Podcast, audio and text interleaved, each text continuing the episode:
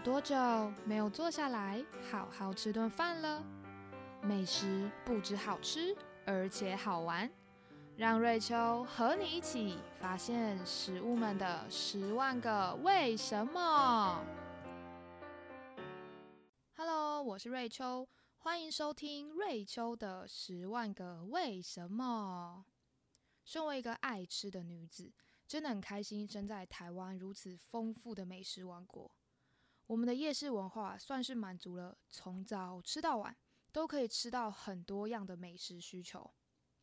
以前我还是大学生的时候，参加学校的国际大使社团，一定少不了带外国朋友去夜市吃吃喝喝的行程。而我到了夜市之后，往往开头就会问：“Have you ever tried the stinky tofu yet？” 我都很喜欢看着外国朋友们，光是听到 “stinky” 臭米摸这个字。就有种李组长这眉头一皱，感觉案情不单纯的表情，但我还是很爱拉着他们去吃臭豆腐。我是不是超坏的？那有些外国朋友呢，吃完了臭豆腐会说再也不想尝试了。有些倒是吃的泰然自若，甚至很喜欢。但不管喜不喜欢，我真心觉得能用美食做国民外交是一件超赞的事情。反正不喜欢臭豆腐，夜市的美食摊位还那么多。总是会吃到喜欢的嘛。那我自己不管是去夜市还是老街啊，总是会寻找臭豆腐的身影。对我来说，臭豆腐一点都不臭。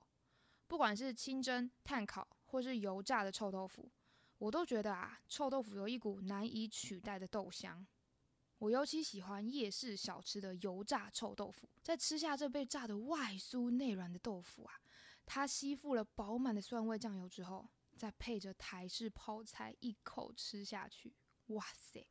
那一口咬下爆出的清爽酱汁，又多了这臭豆腐独特的臭味，再加上台式泡菜，替这酥软的豆腐添加了爽脆的口感，在嘴巴里呀，就是演奏最佳的双簧，觉得超级舒压的。那虽然有些人可能对臭豆腐敬而远之，我相信这臭豆腐特殊的臭味，还是有吸引到一票忠实的粉丝啦。好歹他也荣登过米其林必比登名单，也算是臭名远扬，红到国外嘛。所以今天我们就来聊聊臭豆腐的小故事喽。为什么臭豆腐那么臭呢？原来是制作臭豆腐的时候，会把豆腐浸泡在臭卤水之中进行发酵。豆腐因为富含蛋白质。蛋白质经过空气中微生物合成分解，转化成氨基酸，氨基酸再被进一步分解，就会产生硫化氢、甲胺、脯胺等胺类物质，而这些物质就是臭味的来源喽。大家下次可以观察一下，如果自己哪一天啊吃了富含蛋白质的食物，像是蛋啊、肉啊，或是豆类食品，那几天的放屁或是上大后就会特别臭，因为蛋白质在体内被分解成氨基酸。又跟肠道内的细菌作用后的结果，就是导致你上完厕所之后啊，下一位进入厕所的人会非常的痛苦，说不定就会捏着鼻子，然后倒在厕所里面。好啦，应该是没有那么夸张啦。那总之，在我查到臭豆腐的臭味跟它富含的蛋白质有关之后啊，就突然想起之前有一位朋友跟我说，他听说呢，吃荤的人身体会比吃素的人还要臭。于是开始尝试用自己的身体实验来吃素看看，结果过了一段时间，他发现，诶，自己的身体好像真的变得比较不臭嘞。那我们套一句外国的名言：“You are what you eat。”你吃什么就像什么。我想我那位吃素的朋友身体变得比较没那么臭的原因，说不定就跟以前他就是吃了太多富含蛋白质的肉肉有关系呢。唉，他以前到底是多爱吃肉呢？那不过还好，我那位吃素的朋友，他现在还是可以吃到美味的臭豆腐啦。可惜，如果他还是吃了太多植物性蛋白质，也还是逃不了放屁跟便便会臭臭的事实啦。那我们回到臭豆腐身上，要制作臭豆腐之前呢，必须先准备一锅臭卤水，可以用芥菜、白菜加盐巴脱水之后，再加入水跟酵母菌，或是任何带有酵母菌的东西。去跟蔬菜水一起放置一段时间，可以放个一周到数个月不等。之后这看似平凡的蔬菜水，跟空气中的微生物作用发酵，就会变成带有发酵菌种的臭卤水了。那把切成块的板豆腐泡在这臭卤水之中，跟着卤水一起去发酵，豆腐中的蛋白质慢慢跟酵母菌作用，释放出胺类的物质，还有硫化氢。这豆腐泡得越久，就是越臭的臭豆腐啦。因此，臭豆腐可以说是一种发酵食物。生活中其实还有很多食物都是发酵加工品哦。例如做面包的时候，需要利用酵母菌跟面粉做发酵膨胀；牛奶发酵后也可以做成优格，或是将蔬菜加入新香料腌制发酵后，就变成了韩国人吃饭必配的韩式泡菜。还有黄豆去发酵酿造之后啊。就可以制成华人料理中不可少的调味料酱油哦。所以发酵食品算是古人流传下来的生活智慧。除了延长食物的保存期限，让食物变化出不同风味之外，也保留了发酵后产生的益生菌。不过也要留意哦，制作发酵食物的时候要注意它的环境跟时间。假如没有做好卫生管理的话，其实很容易让发酵食品。一个不小心就变成了发臭食品，因为发酵跟腐败其实只有一线之隔啊。如果大家想试着自制臭豆腐或是其他发酵食物啊，并不是让食物一直放着就可以哦。如果制作发酵食物的容器不干净，或是放在太高温潮湿的环境中，还是很有可能让食物被放到臭酸掉的。虽然臭豆腐很臭，好消息是经过加热之后可以把一些臭味煮掉，因此。虽然臭豆腐的味道闻起来不太好，但吃起来啊也不至于有很强烈的不舒服的臭味。台湾的臭豆腐会用质地比较坚固的板豆腐制作，将臭豆腐下油锅痛快油炸，快速起锅后，它的表皮才可以产生酥脆的口感。或者是很有名的深坑臭豆腐，也大多是用炭烤或是泡在卤汁红烧的料理方式。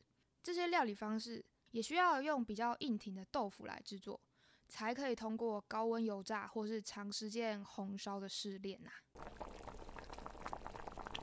那我在做这集资料搜集时，就想到自己曾经也尝试做过炸豆腐，但它啊还称不上是臭豆腐，而是属于日式炸豆腐，或称之为洋初豆腐。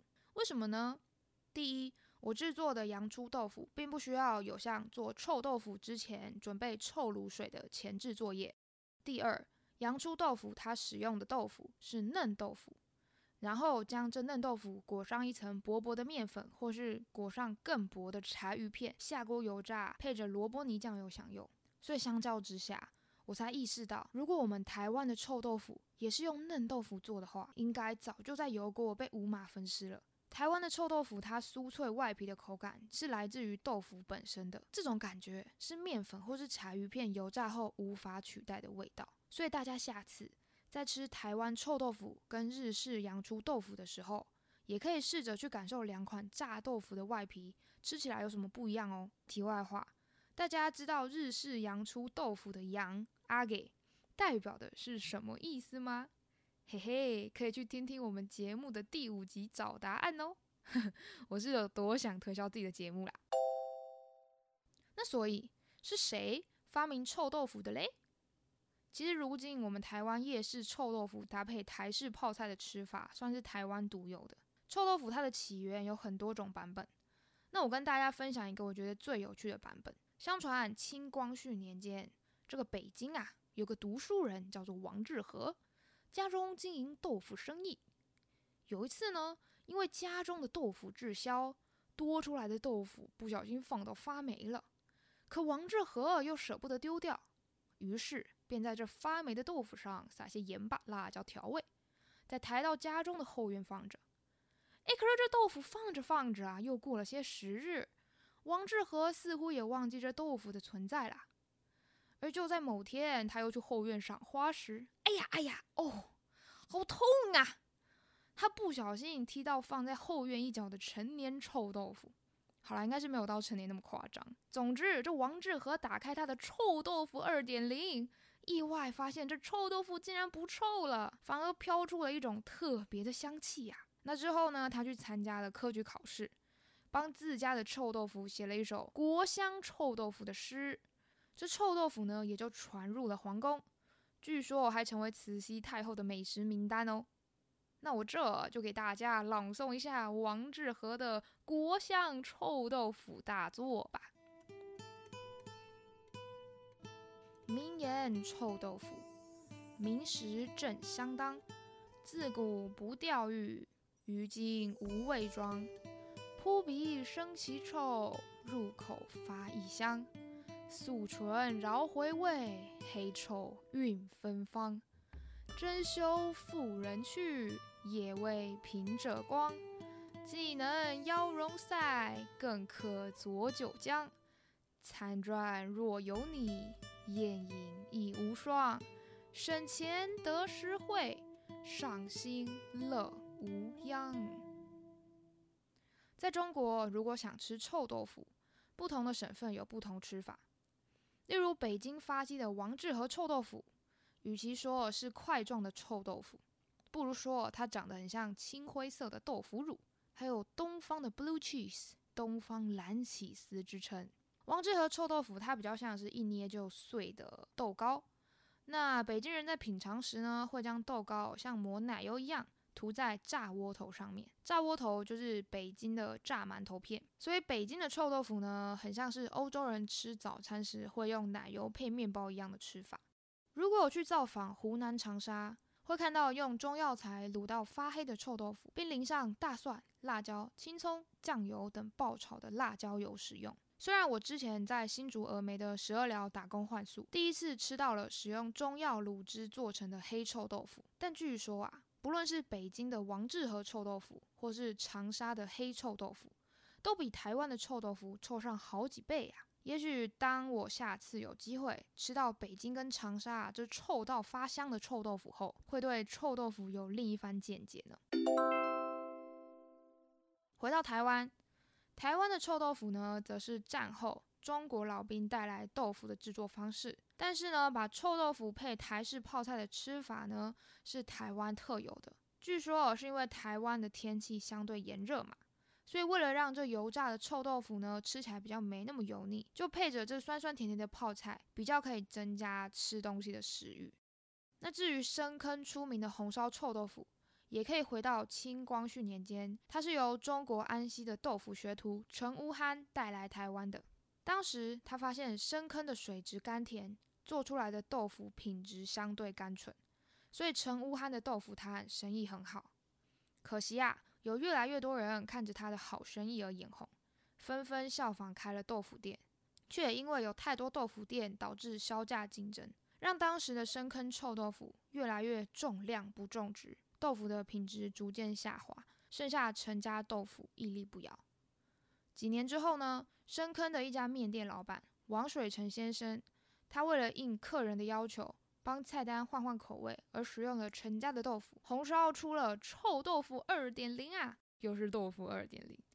那这客人们呢，一试成了主顾，都觉得王水成的红烧臭豆腐超级好吃的。渐渐的。台湾深坑也变成了红烧臭豆腐的代名词了。说完今天关于臭豆腐的小故事，我意外的帮自己科普了一下。那大家之后也可以跟朋友说：“嘿嘿嘿，你知道臭豆腐为什么那么臭吗？它跟你肉吃太多还有便便臭臭是有关系的哦，哈哈。”那大家是比较喜欢夜市常见的油炸臭豆腐搭配台式泡菜，还是深坑的红烧臭豆腐？